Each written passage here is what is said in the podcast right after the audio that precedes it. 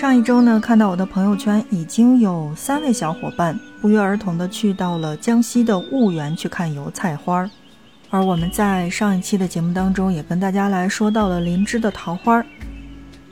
在大部分北方城市刚刚回到零上的时候呢，那么贵州已经早早的迎来了又一年的春色。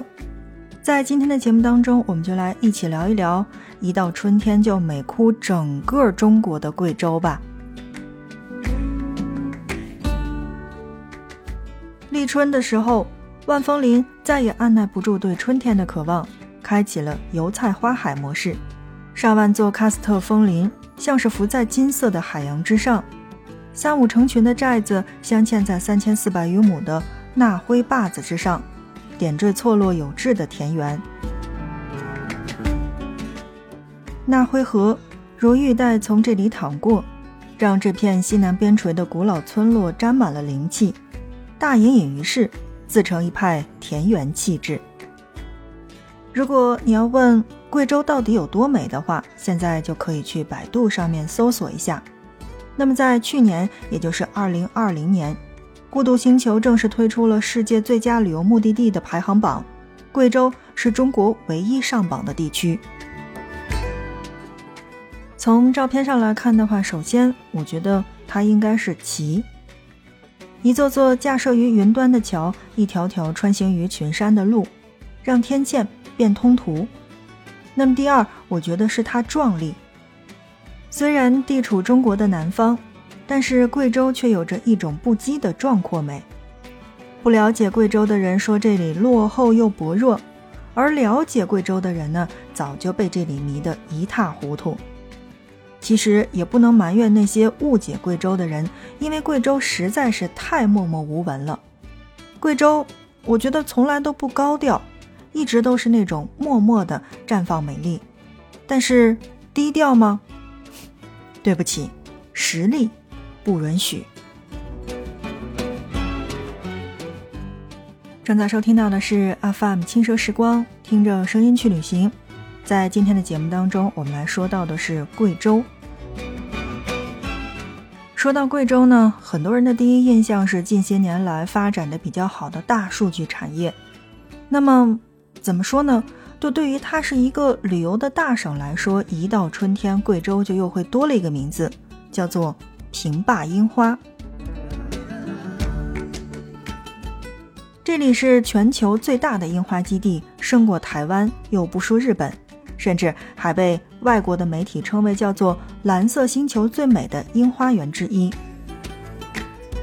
二点四余亩的农场之上种植了近七十万株的名贵樱花，其面积之广、密度之大，堪称是世界之最。就连人民日报官微也曾为它打 call。平坝的春天是由好多种色彩饱和的颜色所组成的。抬头的话。淡粉的樱花是映在蓝的像湖水一般的天空之上的，放眼看去，成片的油菜花遮住了大半截的树干，花丛当中还夹杂着嫩芽，反倒比纯纯一片要更加的好看。春日的暖风吹过，花瓣旋转落下，也就只有来到了平坝才知道，之前看到的樱花都是毛毛细雨。一到春天，贵州不仅有平坝樱花这个名字，贵州又多了一个名字，叫做韭菜坪。韭菜坪虽有“天上花海”之称，是世界上最大面积的野韭菜花带，全国唯一的野韭菜花带保护区。而每年的天气回暖，高原上数千亩的韭菜花便迫不及待地竞相开放。路上经过一片草地，你会看到乌云、远山、草地、小牛，这样的自然层次感实在是醉人。有时望着这群娇艳的花，也会沉思：时间的意义在何处呢？好像就像这片花一样，花开便是春天，花落便是伤吧。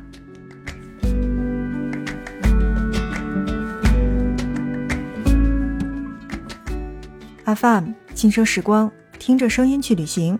在今天的节目内容当中，我们来跟大家一起来聊到的是贵州，来说说贵州的春天是什么样子的。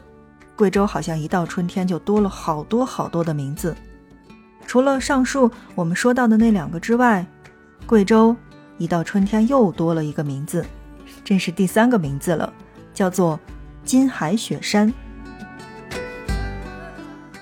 这个名字在我理解。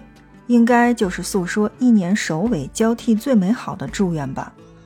千青雪白的苏里花恰似雪山，连绵数百里，万亩的油菜花好似金海，白色、黄色交相辉映，那种粉红色的桃花点缀其间，翠绿色的树丛衬托其底，布衣山寨隐约其中。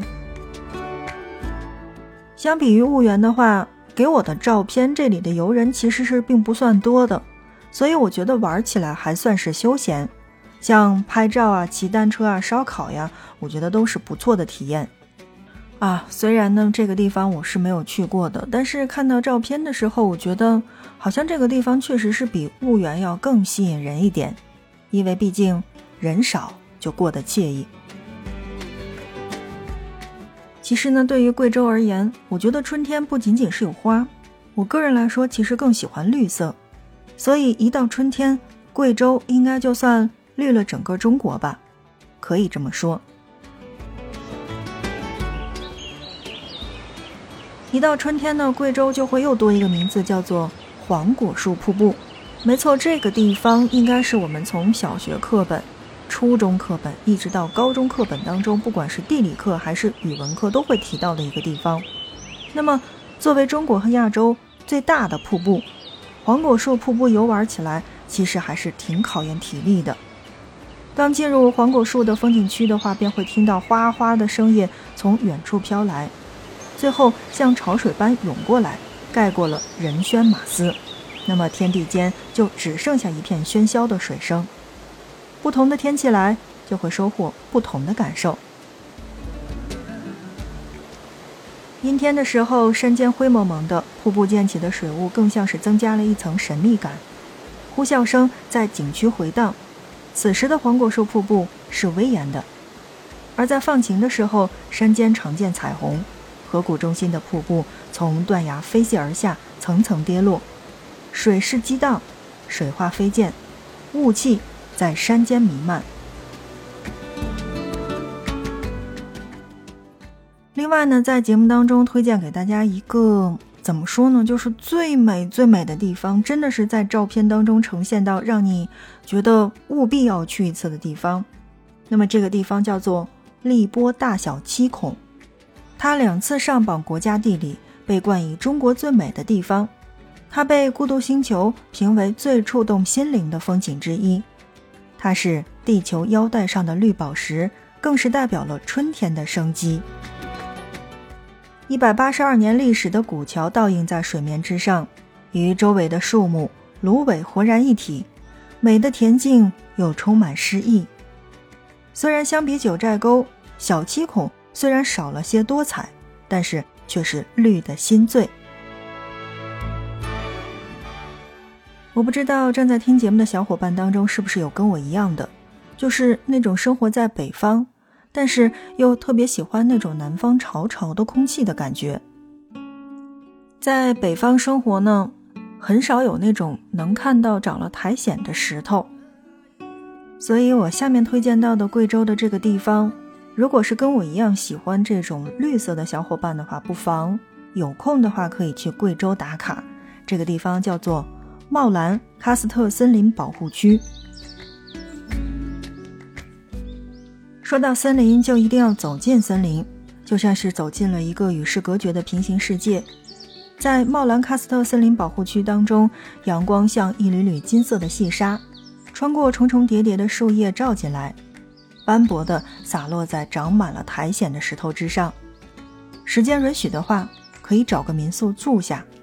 茂兰的夜晚真的是很安静，没有灯红酒绿，也没有莺歌燕舞，有的只是路过的这种溪流声。其实呢，说到春天的贵州，为什么推荐给大家呢？是因为在春天贵州并不是很热，而且一切都是在绿色的这种生机当中，所以推荐大家春天去到这些地方。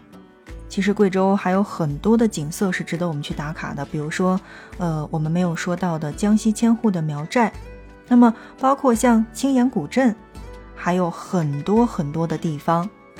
点击订阅我们的节目。在以后的节目当中，我们会给大家来细致的去介绍贵州的每一个地方。